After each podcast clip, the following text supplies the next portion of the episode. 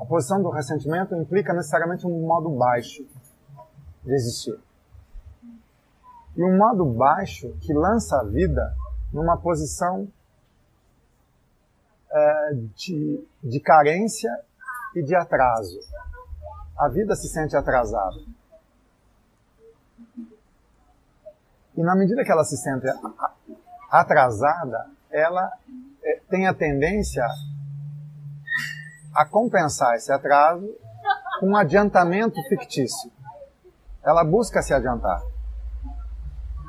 É aqui que entra a questão da dialética. Mas a dialética eu vou deixar uns momentos um pouco mais adiante. A gente precisa desenvolver um pouquinho mais ou resituar a questão do ressentimento. É... O que se passa com o desejo ou com a nossa potência? Não, não há ser na natureza que não seja uma potência em ato. É uma é uma força de existir. Né? É, uma, é uma energia, é um desejo que necessariamente se atualiza é, pelo tempo e pelo movimento. Numa palavra, o acontecimento de existir. É, e esse acontecimento da existência faz com que a nossa capacidade de seguir na existência, de nos continuar na existência, ela seja maior ou seja menor. É o que o Spinoza chama de afeto. É a variação da nossa capacidade de existir. Que pode aumentar, e aí a gente tem um afeto de alegria, ou pode diminuir, e a gente é preenchido com afeto de tristeza. Nosso desejo se torna triste, nosso desejo se torna alegre. Então, segunda maneira de a gente existir, que coincide com o próprio acontecimento da nossa existência, nós podemos nos fortalecer, nos enfraquecer, nos alegrar nos entristecer. O problema do ressentimento tem sempre a ver com mau encontro. Ou o que é um mau encontro? Na medida que a vida é uma potência em ato, nós estamos encontrando outras potências, nós estamos sujeitos a encontros que é, é, é, cujos protagonistas não se compõem com a nossa potência. Né? E, portanto,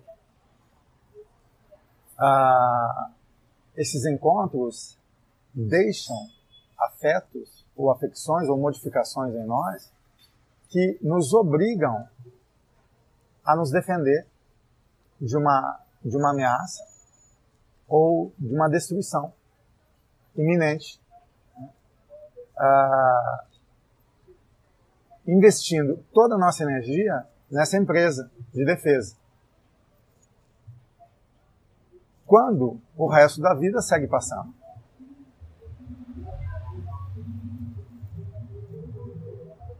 Ah, na medida então que eu sou submetido a um mau encontro, né, determinado por uma força externa, exterior, que me, me, modifica e, e posiciona ou determina o meu desejo a reagir desta ou daquela maneira, do ponto de vista da defesa, a minha energia está inteiramente investida nessa empresa de reação,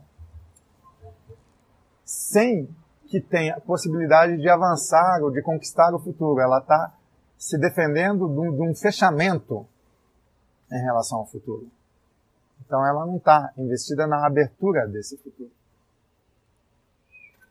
Tudo bem, isso acontece normalmente para todos nós, em qualquer situação, pode acontecer.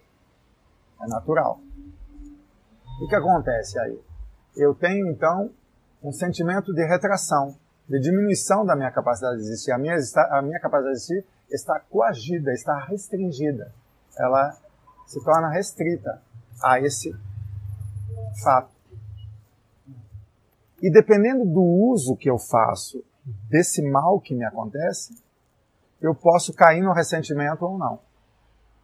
A gente se analisou no nosso último encontro o que? De modo bem esquemático, simplificado, né? com exemplo alimentar, citado inclusive por Nietzsche, né? na genealogia da moral. É, que o ressentimento, do seu ponto de vista material, o que é o ponto de vista material? É o ponto de vista do desejo, ou da potência, ou das nossas energias que estão existindo, ou estão fluindo na existência, sem uma forma prévia, sem uma condição prévia. Então eu estou ingerindo um alimento, acreditando que aquilo é um alimento, mas não era um alimento, era um veneno, eu fui enganado. A natureza engana. Como diz Nietzsche, a natureza é mais alta potência do falso. Por quê? Porque nós acreditamos que ela deveria ser verdadeira. Então, é muito interessante admitir que a natureza não age por finalidade. Por isso que ela é mais alta potência do falso. Porque sempre aquele fim que a gente acredita que a natureza deveria estar submetida, que é o fim que nos beneficia, a natureza não respeita. Ela sempre vai ser perversa desse ponto de vista. Né? Ela acontece por quê? Porque as coisas têm potências próprias. Nenhuma coisa, na sua essência, é função de outra coisa. Ela pode estar até relacionada com uma potência absoluta, mas nunca é função de outra coisa. Quando ela é função de outra coisa, ela funciona até um certo ponto sob uma certa condição. Mas na sua essência, ela nunca é função de outra coisa. Quando, como a gente acredita que a natureza deveria ser função da nossa vida, ela sempre é enganadora. Por isso que o Nietzsche faz essa provocação. A natureza é a mais alta potência do falso. Mas por que, que eu disse isso mesmo? É. Por causa do ressentimento. É, por causa do ressentimento, né? Mas enfim, eu estava dizendo em relação a uma questão que fugiu. É, era uma questão específica do ressentimento. Daqui a pouco volto. Ah, quando ingere o alimento. Ah, o alimento, exatamente. Estava dando um exemplo do alimento. Então, o que, que ocorre? Eu esperava que aquilo fosse um alimento, então que a natureza não me enganasse, mas aquilo se demonstrou um veneno. O que acontece? Eu tenho é, três saídas para isso. A primeira é devolver para o exterior, expelir de volta, vomitar ou é, pôr para fora. A segunda é dar um jeito de digerir isso. Muitos incômodos, dores, etc. Chegar ao ponto de digerir. E quando você digere, o que, que acontece? Você transforma isso em energia de criação. Às vezes leva mais tempo do que o normal para passar a indigestão. Ou então você tem uma outra chance. Se não dá para digerir com dificuldade, isole. Isole. Por que isolar? Por que é importante isolar? Porque o teu corpo é múltiplo, você é uma multiplicidade. Teu corpo, tua mente, teu desejo é um campo de multiplicidade. Nós somos múltiplas forças que existem numa singularidade. Sob uma relação singular e característica, dizia Spinoza. Nós somos uma potência sob essa relação. Uma potência múltipla, uma multiplicidade. E essas multiplicidades qualitativas, essas forças, elas coexistem em nós. E se eu deixo que apenas esse estado de indigestão tome conta de todo o meu ser, não consigo isolar isso, o que, que acontece? Toda essa minha multiplicidade é esmagada. É deixada de lado ou é submetida, porque deixada de lado é impossível, ela vai estar aí, é, aí existindo de alguma maneira, de modo coagida, e fazendo estragos dentro de mim, e fazendo estragos em relação aos outros também. Essa multiplicidade, ela não vai se deixar abater de qualquer maneira. Ela pode ser coagida, mas ela tem que se efetuar. E ela vai se efetuar de modo torto. Então ela vai produzir as doenças, os ódios, mil misérias, violências, etc. É como diz Arthur lá no início do teatro do seu duplo.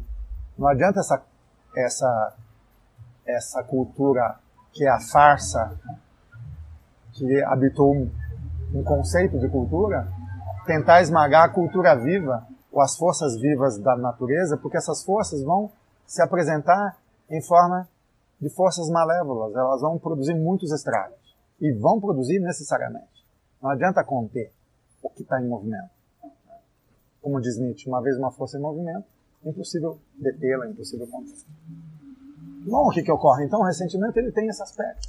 Ele é, toma conta de nós de uma maneira tal que ele desqualifica ou ele deixa em segundo plano toda a nossa potência criativa, é, todo a, toda a nossa multiplicidade é, de qualidades expressivas e quantidades intensivas que são o terreno fértil ou a nossa usina de criação, a nossa usina de experimentação.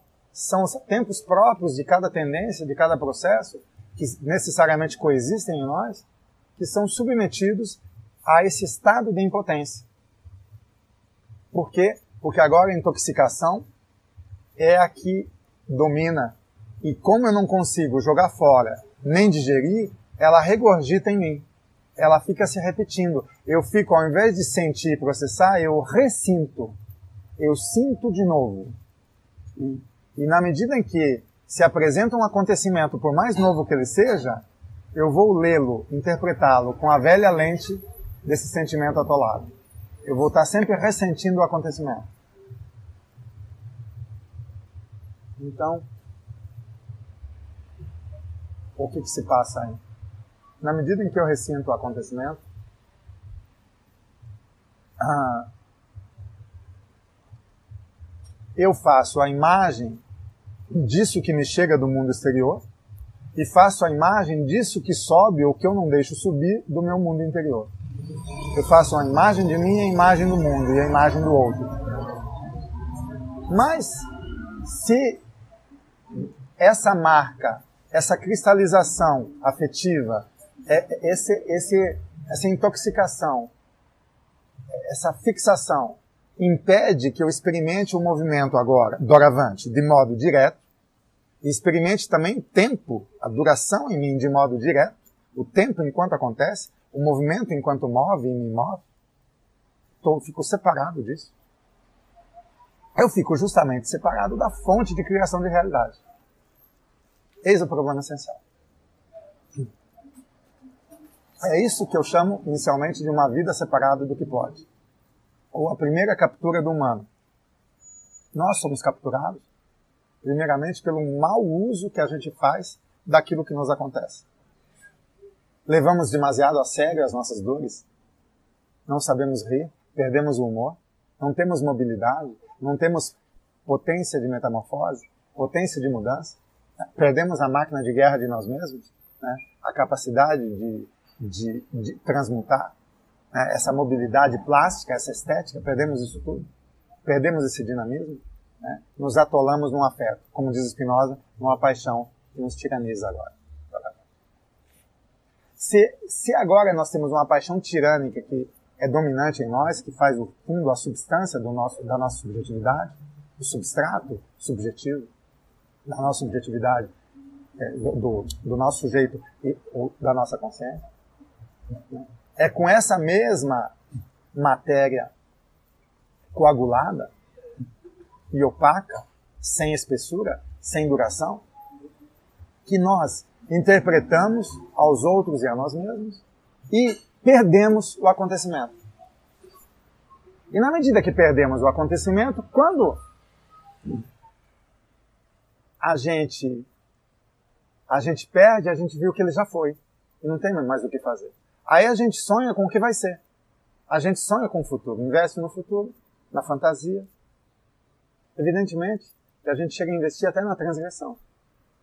Porque se a gente é impotente para fazer agora o que nos é proibido, o que nos é impedido, a gente sonha com um momento em que a gente pode transgredir essa realidade. Então, a transgressão não faz parte de uma cultura revolucionária. Ela faz parte dessa mesma cultura do ressentimento. E o sonho, esse tipo de sonho, de fantasia, de transgressão, né, faz parte de uma vontade de compensação do atraso que eu sinto. Que atraso que eu sinto? O atraso por não estar no tempo próprio do acontecimento. O Nietzsche diz: viva no seu tempo, nem antes nem depois. Não seja retardatário nem se antecipe. Viva no tempo. Né? Ou seja, se você é retardatário, quando você vê, já foi. E você não viveu. Se você é precipitado, você fica ansioso pelo futuro, né? mas ele nunca chega. Ou quando ele chega, você não, não vê que ele está chegando. E quando você percebe, ele já foi. De novo. E você se sente cada vez mais atrasado. E você começa a ler isso como uma imperfeição da existência. A existência se torna imperfeita e. Por quê? E a prova cabal e material dessa imperfeição é que nós sofremos. e qual é a natureza desse sofrimento? É a carência. É o sofrimento pela falta, não o sofrimento pelo excesso. Eu sempre lembro da Estamira, naquele filme do Marco Prado, onde a Estamira diz assim: Eu posso ser louca, posso ser, é, ser, ser perturbada, mas deficiente eu não sou. Ela, e, e, outra coisa que ela diz: o cometa não é o que tá, você está tá vendo lá, tipo a Lua, que é apenas um, ela fala, um reflexo, né? O cometa vem de baixo. E, e ele é muito poderoso, tem muita força, né? Ele te invade de um jeito que muitas vezes você não suporta. Então você sofre por excesso de presença de forças que te, te frequentam. Você sofre por excesso de vida. É muito diferente do que sofrer por deficiência, por falta. O ressentido sofre pela falta, pela carência, pela deficiência. Por quê? Ele não é visitado pelas forças. Ou, quando essas forças o visitam, produzem um estrago. Por isso que ele tem tanto medo e se acovarda tanto diante do estranho, diante das forças não familiares, diante do caos exterior e o caos interior. Ele precisa tanto da segurança né? e do fio da moral, sem o qual ele não consegue reger sua conduta. É, a moral como muleta. Assim, o sistema da representação também é uma muleta, óbvio. Né? É, mas, não.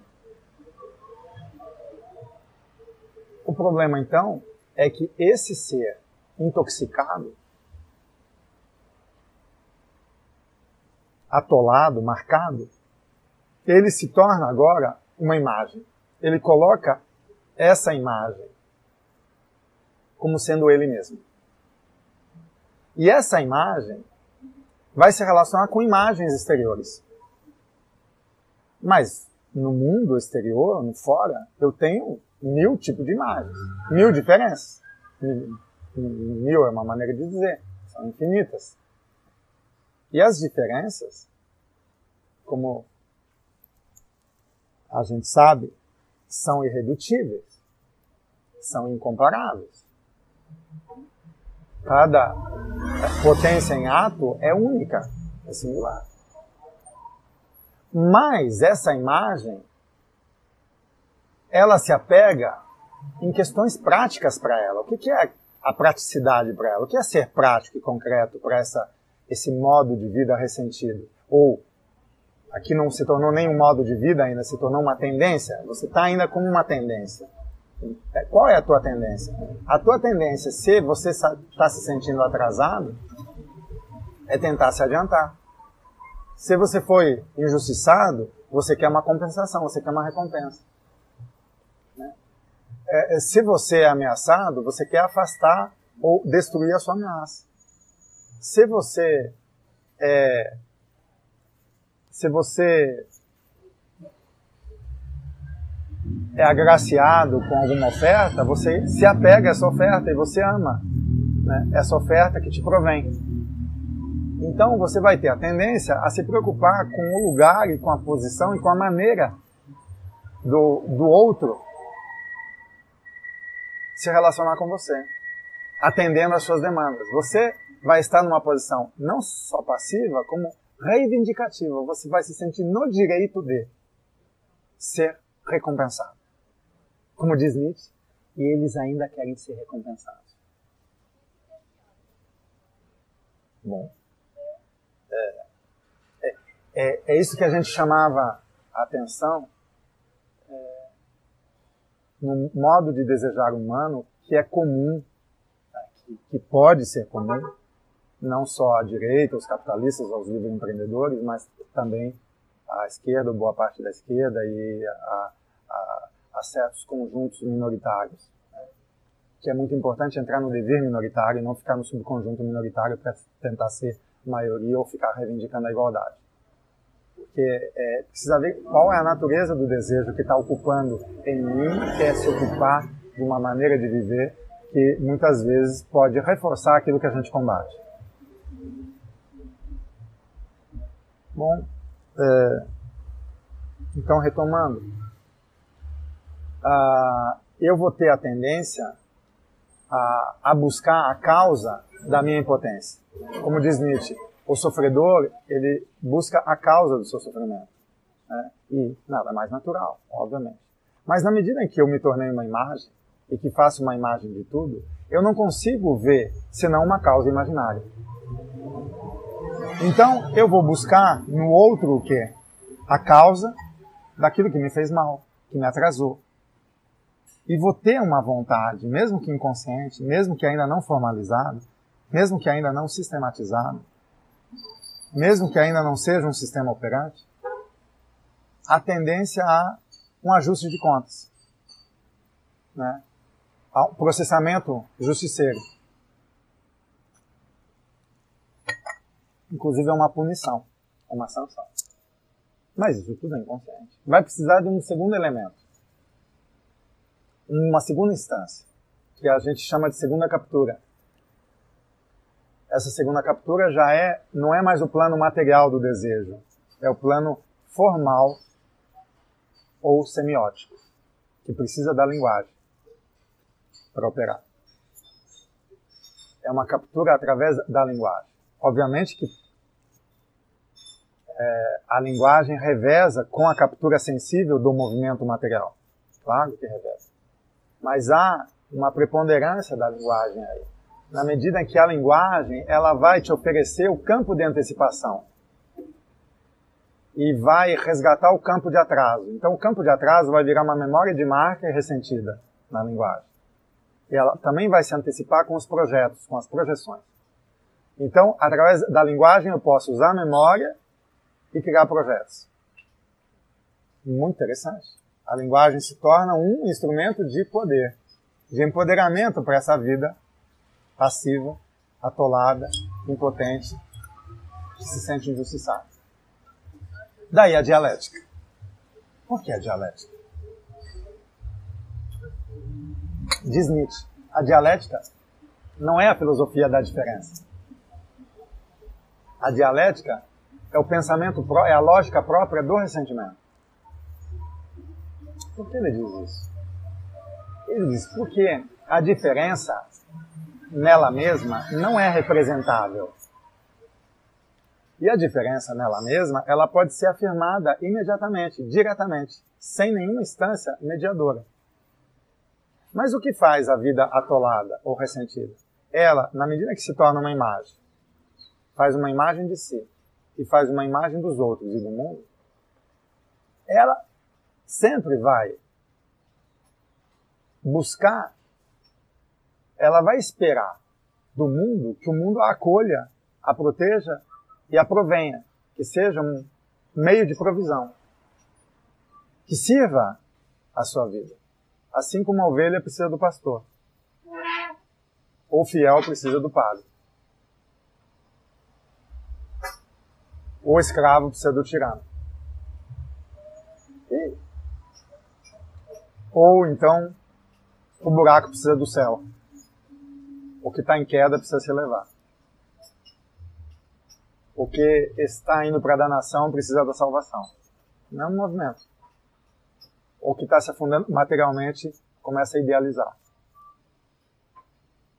Esse movimento vira uma tendência naturalizada no modo ressentido de desejar. E a gente começa a desejar a partir de uma origem em direção ao fim. Então, a gente começa a criar intencionalidade. Quer dizer, aqui já está o princípio da intencionalidade no desejo. Então, a intencionalidade no desejo é um ressentimento. Porque o desejo, no fundo, ele não é intencional, ele é intensivo. Por que, que ele é intensivo? Que na medida que vai, volta sobre ele e modifica a sua energia. Há uma variação de energia, ou seja, uma variação intensiva. Há uma produção intensiva na medida em que ela acontece. E isso é o essencial do desejo, e não a sua, o seu objetivo outro, que é apenas uma máscara. Ou um álibi, muitas vezes. Bom, é, então, tentando retomar uh, o ponto, uh, a questão, eu espero então que o mundo seja bom para mim, que o outro seja bom. Eu temo, eu temo, eu temo que o mundo uh, me faça mal, certo? E eu, quando me relaciono com alguma coisa diferente de mim, eu vou colocar uma condição eu vou colocar essa diferença sob suspeição, assim como se põe a vida sob sursis. Você não está preso, mas você pode ser preso a qualquer momento, dependendo do seu comportamento. É, você está em liberdade provisória. Você tem habeas corpus para ir e vir, sim, mas na condição do sursis. Ou seja, a qualquer momento, dependendo do jeito que você se comportar, você pode ser detido. Aqui é a mesma coisa, eu coloco toda a diferença sob suspeita. Então, todo o campo diferencial da vida e do mundo se torna suspeito. Inclusive o campo diferencial que está dentro de mim também entra sob essa suspeição. E eu, isso significa o quê?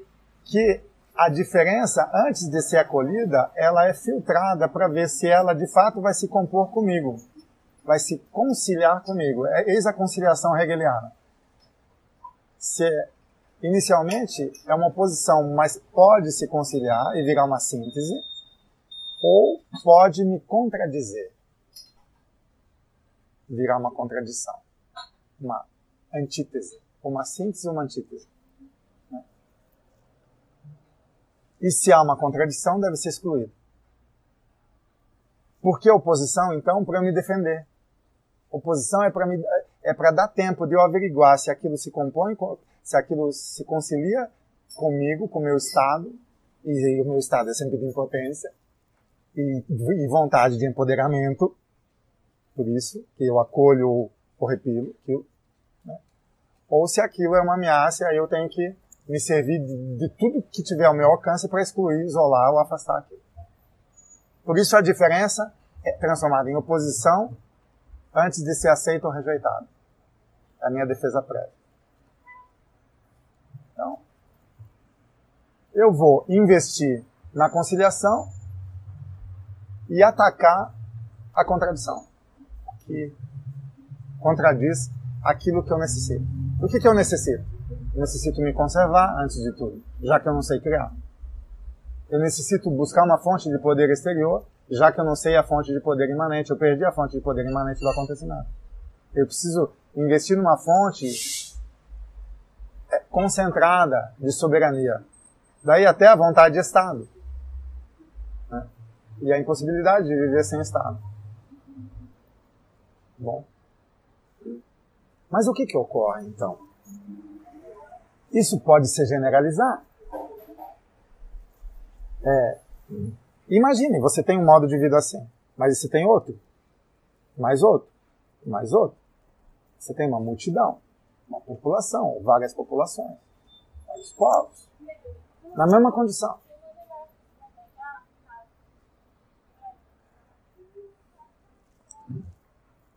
Claro que vai ter a ocasião de emergir a segunda captura. O que é a segunda captura? A segunda captura é aquela que vai formalizar, vai dar forma própria a esse a esse desejo capturado vai dar a condição dele se efetuar de modo a que ele se empodere, a que ele se torne dominante, de modo a que ele sobreviva, como diz lá os textos do Velho Testamento, desenvolvei e multiplicai-vos, né? Multiplicai-vos e desenvolvei. Crescei e multiplicai-vos. Ou seja, esse, esse rebanho, como Nietzsche chama, né, esse rebanho reativo, ele vai crescer, se desenvolver na paz. Ele vai desejar a paz. Mas qual é a sua paz? No Zaratustra, Nietzsche diz: Não quereis matar, Ó juízes e imoladores. Imoladores, sacrificadores. Não quereis matar? Não? Não? Se o animal inclinar a cabeça, não é? Mas e se o animal não inclinar a cabeça? É? Não quereis matar, ó juízes e imoladores, enquanto o animal não inclinar a cabeça? Ou seja, inclinar a cabeça é se tornar um filho pródigo, é se tornar um convertido, é se tornar um reativo que adere a um sistema conformado, resignado de uma, de uma existência impotente que agora, para compensar, busca o empoderamento de si. Então, o Nietzsche coloca isso na figura de um padre. O padre inventa o ideal. O que é o padre? O padre é o artista, criador do ideal. Ele esculpe formalmente o ideal, que é uma ficção. E o que é o ideal? O ideal é o perfeito que não existe na existência, porque a existência, a gente viu antes, é imperfeita. Por que, é imperfeita?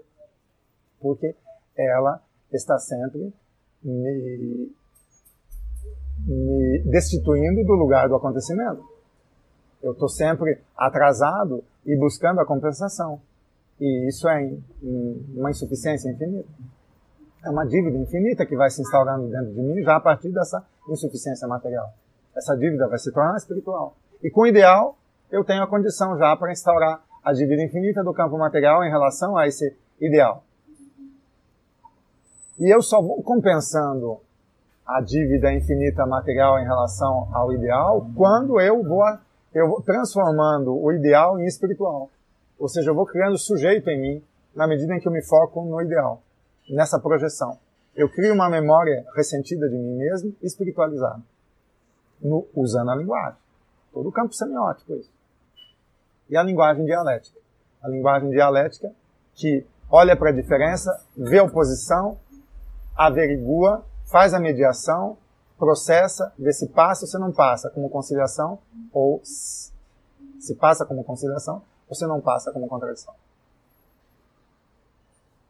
Inclusive, em lógica, é a questão do, do terceiro excluído entre o verdadeiro e o falso, nenhum outro. Esse terceiro, essa terceira via está excluída. Ou é verdadeiro ou é falso. Ou, ou concilia, ou é uma contradição. É o princípio de identidade, de não contradição, aristotélico, já da lógica aristotélica, que atravessa o pensamento ocidental e a todos nós até hoje. Terceiro excluído, ou seja, não há nada entre o verdadeiro e o falso. Ou é verdadeiro ou é falso. Ou você inclui no rebanho, ou você inclui no interior dessa idealidade. E essa idealidade, se eu chamar ela de Estado, né? ou seja, ela tem a ver com o Estado. Uh, o Estado quer incluir tudo no, no seu interior. Ele não quer excluir.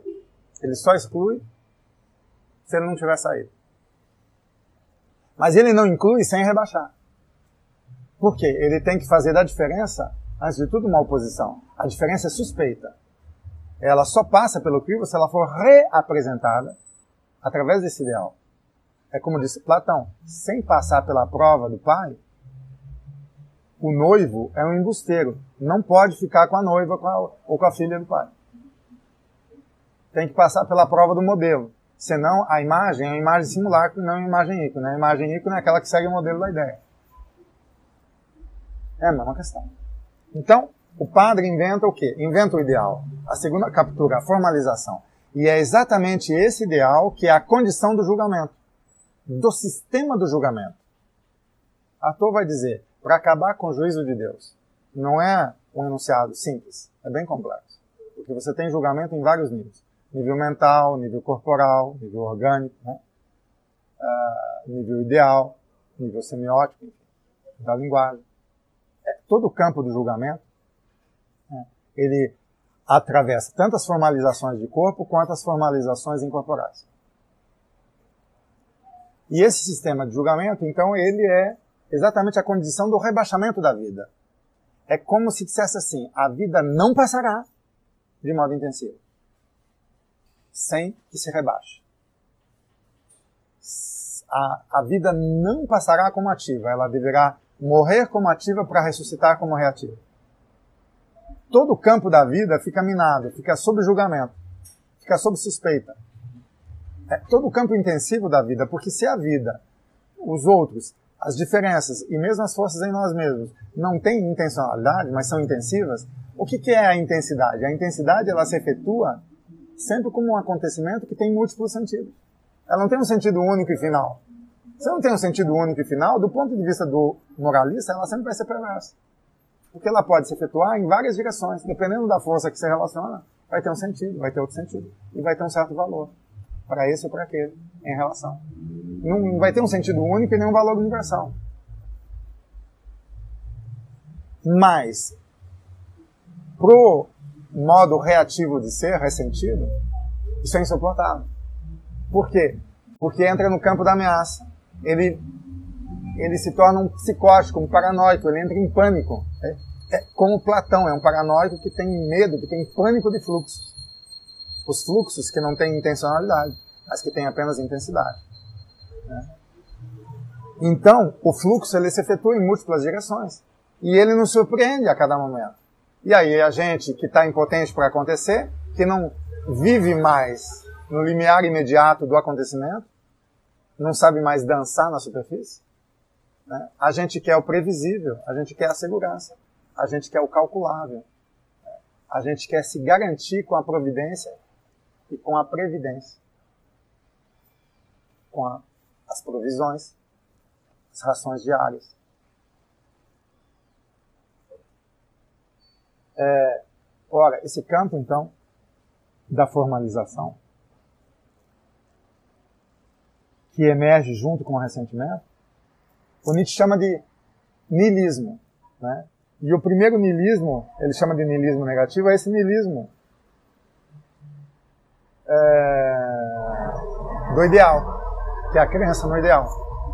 Quem acredita no ideal, quem diz sim para esse ideal, que não, não existe na existência, não tem esse ideal na existência, ele estaria num campo transcendente, que transcende a natureza e a existência, transcende ao natural, ele é, portanto, sobrenatural, transcende a existência, portanto, ele está no campo do eterno, numa idealização da eternidade. Ele esconde um não, por isso que ele é um niilismo. Mas esse não não é o não da exclusão. O não da contradição só é não da exclusão quando não consegue rebaixar. Mas o ressentido, ele não quer desperdiçar o que ele pode rebaixar. Ele quer rebaixar, banalizar, uh, depreciar, tornar miserável as afetividades. Sem o que você não coloca a afetividade numa posição de reivindicação, numa posição de atraso, numa posição de vontade de fazer parte de uma congregação, de um rebanho, de uma soberania, de um investimento de poder. É,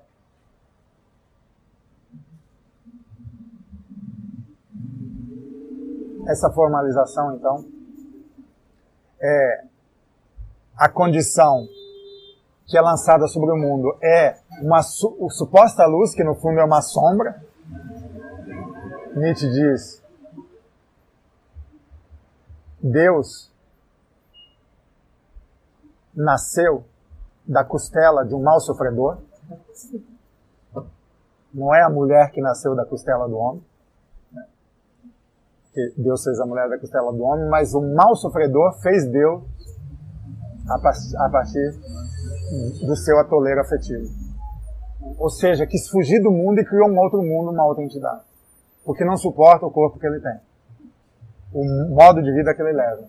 Ele idealiza, ele quer fugir da realidade. O ideal é uma vontade de fugir da realidade. É um, é, é, é uma, é um reconhecimento de que tudo vai mal na vida. É o testemunho de um não à vida e de um sim a um outro mundo, uma outra vida. Ele tem vontade de fugir. Então, atrás do sim a Deus, tem um não à existência, ou o rebaixamento da existência. E de fato, é um rebaixamento porque se fosse um não, ele se mataria, ele se suicidaria. Né? Não, ele permanece se arrastando na existência e ainda quer ter vida longa. E deseja vida longa para todos. Vida longa para todos os ressentidos. E a gente diz que tem vida longa. A gente diz com eles, com certeza. Vamos fazer a sua vontade.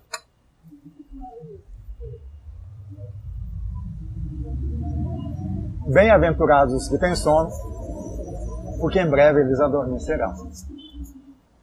E, então, ao invés da gente ficar lutando contra esse campo do ressentimento, a gente criando uma cultura do de um contra-ódio, também por um tipo de ódio, é mais interessante a gente transmutar. E eu, eu acho que esse é o nosso desafio. Mas vamos lá, eu preciso ainda seguir um pouco mais, senão a gente não, não consegue dar um mínimo de consistência a essa ideia ou a esse conceito. Que aí vira uma ferramenta de pensamento, que a gente está aqui criando ferramentas de pensamento né, para a gente é, se servir delas na, na nossa vida. Né? O pensamento é uma questão de prática e não de teoria. Então, vamos lá. Essa, esse, esse ideal, então, o que, que, é? Ele lança uma sombra sobre o mundo. O que, que é a sombra? É o ideal é o céu lançado sobre a superfície do acontecimento. O céu que rouba a superfície. Deus, esse ladrão de superfície. Deus, esse ladrão de, de horizonte virtual, esse ladrão de acontecimento. Então, sobre o acontecimento vem o céu, vem o ideal. Então, o acontecimento é sobrecodificado com o ideal, com o significante. Que os psicanalistas tanto amam, o significante é exatamente uma sobrecodificação ideal sobre o acontecimento. Não, eu, aqui eu não estou falando dos psicanalistas em geral, é de alguns psicanalistas ortodoxos. O tipo da psicanálise ortodoxa que vai fazer do significante uh, uma espécie de estruturador, né? E ele estrutura de fato. Ele estrutura porque ele vira um ponto de subjetivação, ele estrutura o sujeito. Isso, isso é verdade.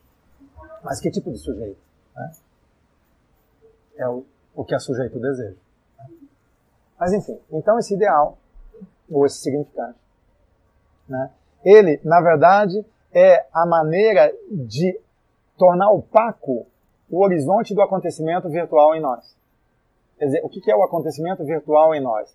Essa zona de passagem abstrata, assim como o tempo passa através de nós, essa zona de passagem como o tempo.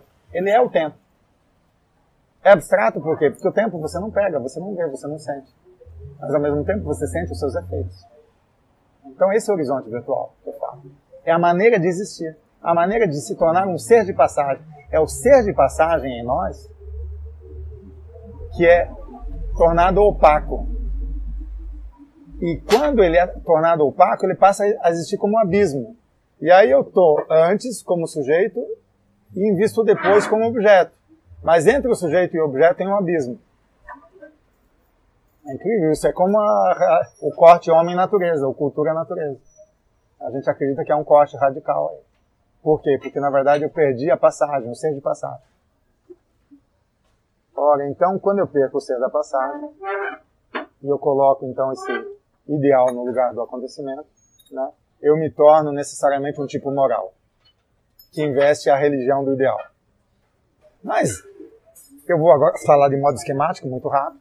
O Nietzsche diz que há um segundo niilismo. Né, quando o ideal se introjeta no homem, ou quando o Estado é em nós, por exemplo, se terroriza, quando o Estado se interioriza em nós. Ele diz, é um momento do niilismo não mais negativo, que nega este mundo em prol do outro mundo, mas na verdade que deprecia esse mundo, que nadifica esse mundo, que rebaixa. Mas agora é a negação de Deus e do ideal. Não precisamos mais de Deus e ideal. É Hegel, é Hegel, é a dialética de Hegel. Nós estamos alienados no universal em si. Agora tem que fazer o universal para si. Nós acreditávamos que o ideal vinha de Deus, mas na verdade o ideal foi criado pelo homem. É a posição de Hegel. E agora o universal tem que servir ao homem, tem que se tornar universal não mais abstrato, mas concreto. É concreto para a nossa vida. E, claro, depois de Kant, né, vem Hegel, E Kant já dizia: o modo moral superior é o modo que não precisa mais fazer o bem por causa de Deus, que Deus existe, ou fazer o, o bem por causa de alguma coisa. Ele faz o bem porque é o bem. Ou ele obedece seu pai porque é o seu pai. Ele obedece a lei porque é a lei. Ele introjeta a pura forma de lei. Então o bem passa a ser derivado da lei e não mais a lei que é uma delegada do bem, como era no caso socrático ou platônico do niilismo negativo. Agora o niilismo reativo vai dizer assim, basta a lei, desde que ela se solde ao desejo. É Lutero na religião e Kant na filosofia. E a Revolução Francesa na política. E o capitalismo na economia. É a posição do homem no lugar de Deus. É a morte de Deus. Niilismo reativo é quando eu reajo a Deus ou ao ideal transcendente e invisto na forma transcendental, que agora ela tem um aspecto de imanência, ou a estatura do homem. Mas nós vimos já que a lei é filha de Deus, ou filha do, do, do déspota. Né? A lei faz parte dos velhos regimes de soberania. O novo regime é o regime é, dito democrático, uh, implementado pela Revolução Francesa, que não tem nada a ver com a democracia grega,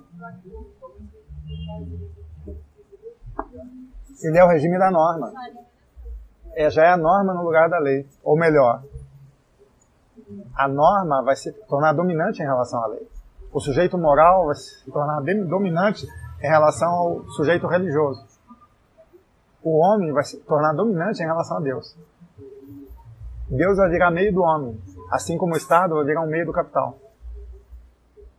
Assim como o público vai virar meio do privado.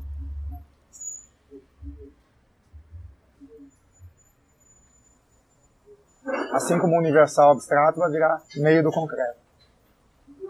E aí vai. E, claro, vai ter uma evolução. Vamos chegar. O Nietzsche diz: o niilismo avança e é necessário que avance uma vez uma força em movimento, é impossível detê-la. Não adianta falar contra, ir contra. Acelere o processo. Segundo o, o, o terceiro estágio do niilismo é o passivo. É o buraco, é a depressão. Ora, mas nós já estamos nele. São as patologias modernas. Nós vivemos. Qual é a doença é, dominante hoje em dia? Não é a depressão? Nós já estamos no buraco. O que é depressão? Depressão é nada de desejo. Eu desejava antes Deus, o ideal. Não funcionou. Depois eu desejei o homem. Funcionou. Agora eu não desejo mais nada. De que vale a pena desejar se sempre que eu desejo dá errado? Para que desejar? Eu vou me afundando no buraco. Melhor não desejar. Melhor ser igual a Schopenhauer. Melhor ser budista. Não pensar, não desejar. Na, nada de pensamento, nada de desejo.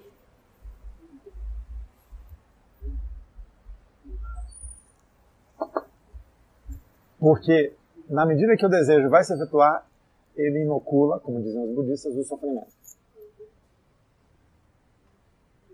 Aqui a gente tem até uma dica muito interessante. Será que não seria interessante a gente fazer um outro uso do sofrimento, ao invés do uso piedoso e compassivo? A compaixão, porque ela se tornou um valor máximo, justamente a partir do século XIX com Schopenhauer né? e, com, e com o, capitalismo de alguma maneira. Aquilo que a gente falava em sacrifício absoluto de si, como é a pastoral cristã ensina. Aquilo que o Foucault vai chamar de que na fonte do sujeito de interesse está a pastoral cristã. Na fonte do sujeito de interesse liberal e depois neoliberal está a pastoral cristã.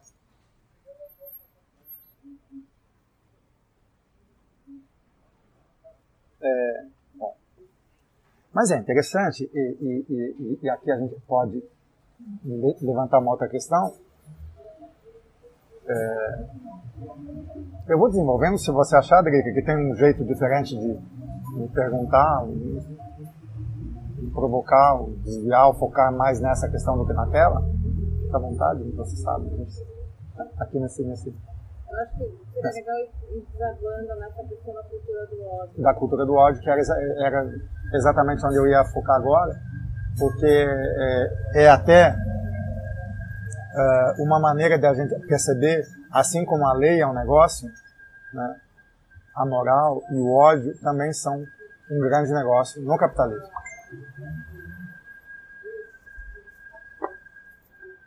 É, a gente vê que o objetivo fundamental do niilismo é nadificar a vida. Desses três niilismos. Né? Seja o niilismo que faz a vida fugir para um ideal, seja o niilismo que faz a vida introjetar o ideal e, e torná-lo espiritual no sujeito, seja o objetivo que é naturalizar tudo e dizer, ponto de vista da natureza, tudo volta ao mesmo. Né? Tudo que sobe desce, podemos dizer assim. Então, de que vale a pena desejar? É tudo uma ilusão. Né? É, e por isso o capitalismo ganha mais fôlego. Né? Dá para gente fazer uma ponte aqui, uma ponte interessante. Eu não vou dizer imprudente, né? É porque a gente tem que ter cuidado, mas a gente pode se inspirar e sugerir pesquisas nesse sentido. Por exemplo, a lei da baixa tendencial do capitalismo, que o Marx viu muito bem.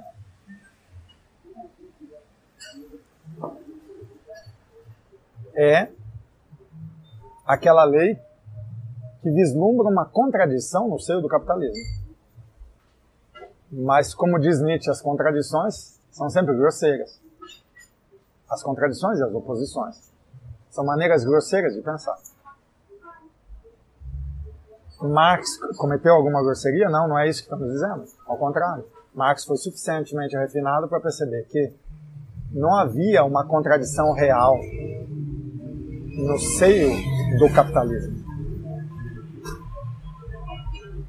que se expressava nessa lei da baixa tendencial. Bom, a gente precisa explicar um pouquinho o que é isso, eu já falei em outros episódios, em outras ocasiões, mas vamos desenvolver um pouquinho mais essa questão.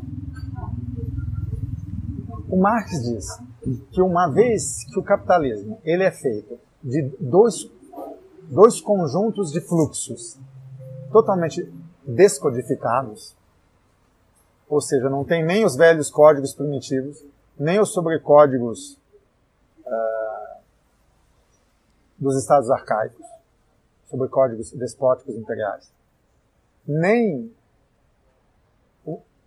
os as descodificações e recodificações ou reterritorializações das determinações de sujeitos e das qualidades de objetos que vêm junto com os estados evoluídos, mas agora puros fluxos de riqueza, sem código, e puros fluxos de energia humana disponibilizável, também sem código nenhum, totalmente descodificado. É a conjugação desses dois fluxos que formam o capitalismo